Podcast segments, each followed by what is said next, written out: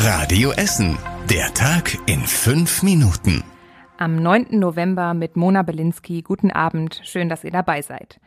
Auch heute lohnt sich zuerst ein Blick außerhalb von Essen. Die Inzidenzen in Deutschland steigen weiter an und haben heute wieder einen neuen Höchstwert von rund 213 erreicht. Deswegen fordert Ministerpräsident Wüst zum Beispiel eine 2G-Regelung im Freizeitbereich. Außerdem will die SPD, dass Arbeitgeber zukünftig nach dem Impfstatus der Mitarbeiter fragen dürfen. Aktuell geht das nur in bestimmten Bereichen, zum Beispiel in Schulen oder Pflegeheimen.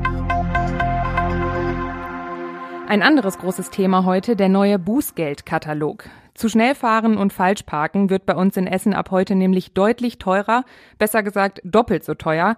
Auf einem Radweg zu parken kostet jetzt zum Beispiel bis zu 110 Euro. In Rüttenscheid und Katernberg finden das viele Autofahrer aber gut. Vor der Erhöhung waren wir schon im europäischen Vergleich super günstig. Und jetzt selbst nach der Erhöhung sind wir, glaube ich, immer noch günstiger als äh, viele andere EU-Länder. Also ich finde das in Ordnung, dass die, die sich nicht an die Regeln halten, bestraft werden und dass die Preise dann erhöht werden. Also einige äh, Strafen waren schon zu niedrig, meine ich, angesetzt. Die Stadt bekommt durch die neuen Strafen natürlich mehr Geld. Im letzten Jahr hat sie knapp sechs Millionen Euro an den Strafen für zu schnelles Fahren und falsches Parken eingenommen. Ob es jetzt doppelt so viel wird, das kann sie noch nicht abschätzen.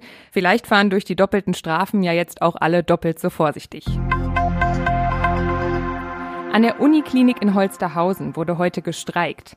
Die Mitarbeiter fordern mehr Geld und bessere Arbeitsbedingungen. Sie sagen, dass sie an vielen Stellen am Limit arbeiten und das nicht erst seit Corona.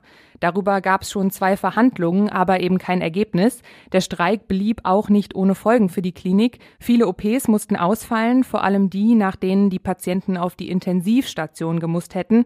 Da haben besonders viele Mitarbeiter gestreikt und auch in der Notaufnahme. Deswegen mussten ein paar Krankenwagen heute auch andere Krankenhäuser anfahren.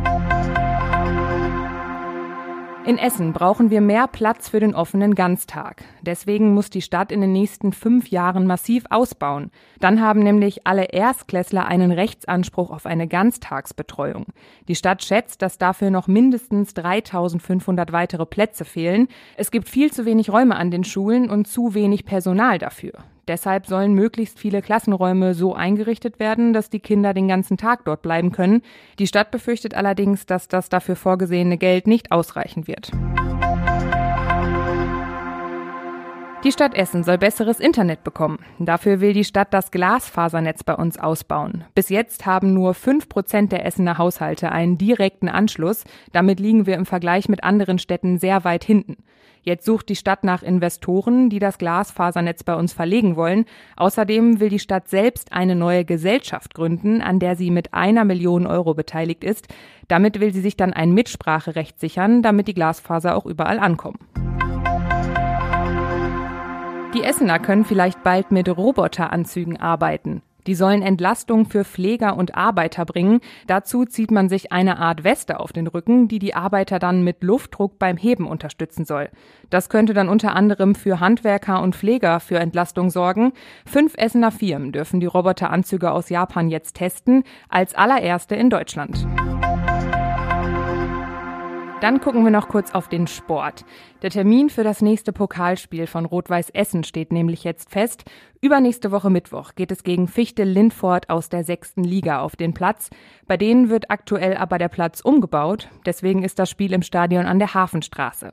Parallel hat Schwarz-Weiß Essen sein Pokalderby gegen Rot-Weiß Oberhausen. Insgesamt sind dann noch sechs Essener Teams im Niederrhein-Pokal dabei. Das Wetter bleibt morgen so sonnig wie heute. Es wird etwas kühler bei maximal 9 Grad. Ab und zu kommen ein paar Wolken, aber es bleibt trocken. Das war's mit den aktuellen Nachrichten von heute. Die nächsten aktuellen Nachrichten bei uns aus Essen gibt's dann morgen früh ab 6 Uhr hier bei der Radio Essen Frühschicht. Ich wünsche euch einen schönen Abend und bis morgen. Das war der Tag in fünf Minuten. Diesen und alle weiteren Radio Essen Podcasts findet ihr auf radioessen.de und überall da, wo es Podcasts gibt.